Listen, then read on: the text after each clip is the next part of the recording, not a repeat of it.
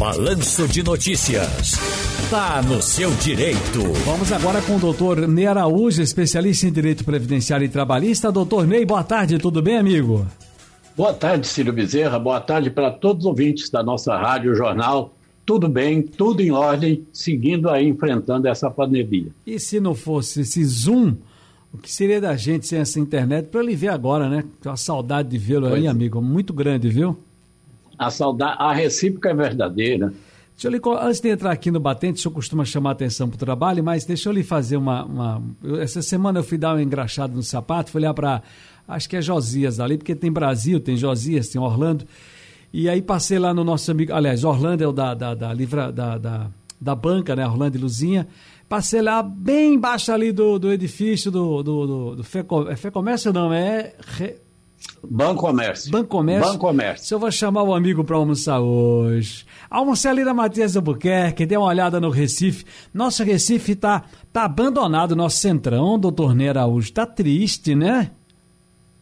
Muito abandonado, muito abandonado. Inclusive aqueles prédios que estavam servindo para faculdades, para cursos técnicos, né, com essa pandemia, estão lá todos desativados realmente está muito carente o, o centro da cidade. Doutor Ney Araújo, fui agredida pelo meu companheiro de lar. Tenho direito ao auxílio acidente?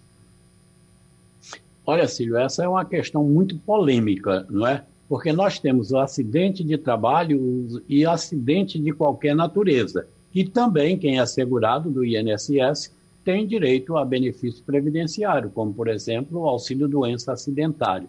Então, aquela pessoa que passa pelo auxílio doença acidentário e que fica com sequelas, ela então tem o direito ao auxílio acidente.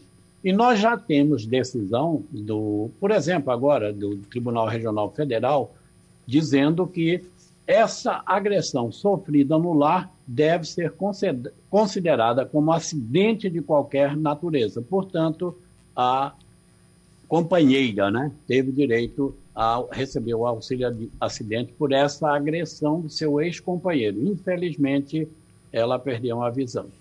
As pessoas pensam que certas coisas não acontecem, mas acontecem sim. Por exemplo, muitas vezes eu já ouvi histórias e você, repito, a gente acaba pensando, isso é coisa de novela, é de filme mas um cidadão que a família não dá atenção a ele, de repente ele fica doente e vai parar, ele tem uma pensãozinha, ele vai parar, ele tem o seu saláriozinho ali, a sua aposentadoria, enfim, e vai parar no hospital. E naquela coisa do hospital, um vai, outro vem, um visita, faz aquela caridade, vai ali uma oração, a figura começa a ficar interessada no sujeito que está internado, doutor Ney. E muitas vezes acontece isso. E a mulher pergunta: Eu posso me casar e receber a pensão por morte de um senhor que estava internado? Veja, ela foi lá, começou a fazer visita, ele não tinha ninguém, se afeiçoaram, ele vai e entra no hospital e ela dando atenção a ele, de repente, ele, ela está cuidando, está ali um tempão cuidando, as pessoas já reconhecem quase como uma companheira.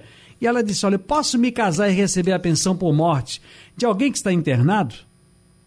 Ô Ciro, é, em 2015, nós, temos uma lei de 2015 que veio é, coibir o que passou a ser apelidado é, de pensão brotinho, por isso, exemplo, que é isso. é aquelas pessoas com a diferença de 40, 50 anos, não é? E que fazem aqueles casamentos entre aspas, não é?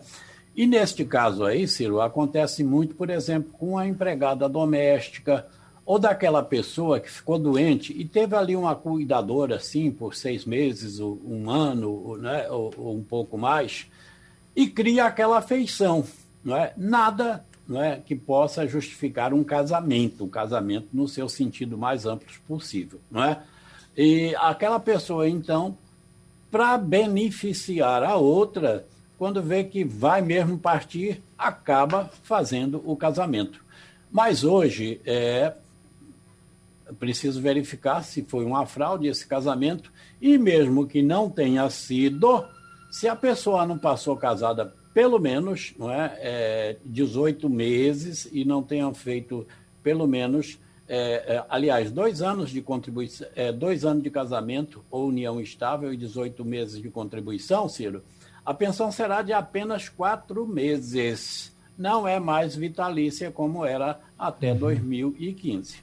Certo. Doutor Ney Araújo, Uh, tem um casamento homossexual. Tinha uma relação uh, homoafetiva, nós nos casamos, adotei uma criança com meu marido e tenho direito para salário maternidade? Bom, a união homoafetiva vai ser né, de um homem com um homem ou de uma mulher com uma, com uma mulher. E não há impedimento nenhum se este casal, não é, se esses companheiros, estas companheiras virem a adotar uma criança, se são segurados da previdência social, visando, sobretudo, não é, o bem-estar da criança, é concedido sim, Ciro, é possível sim obter o salário maternidade. Tenho 25 anos de serviço na carteira de trabalho, solicitei aposentadoria em 2019, mas o INSS indeferiu o pedido. O que devo fazer, doutor Ney? Bom, deve procurar um advogado previdenciarista, é aquele cuidado que a gente diz. Antes de fazer um pedido, converse com o um advogado previdenciarista, que é para ele saber se você realmente tem o um direito.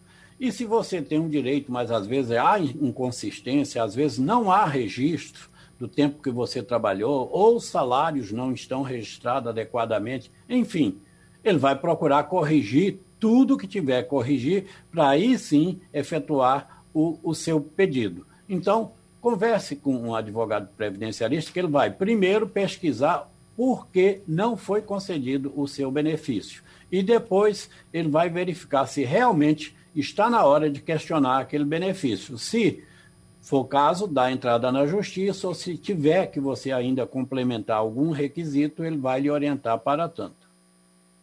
Doutor Araújo, muito obrigado pela sua participação mais uma vez. Olha, o André aqui no painel interativo está dizendo aí, Martins Freire, disse, boa tarde, Ciro, um abraço para o doutor Araújo, que o nosso super garganta de aço narre sábado primeira vitória do Santinha, Ciro, para tirar a gente desse perrengue triste da Série C.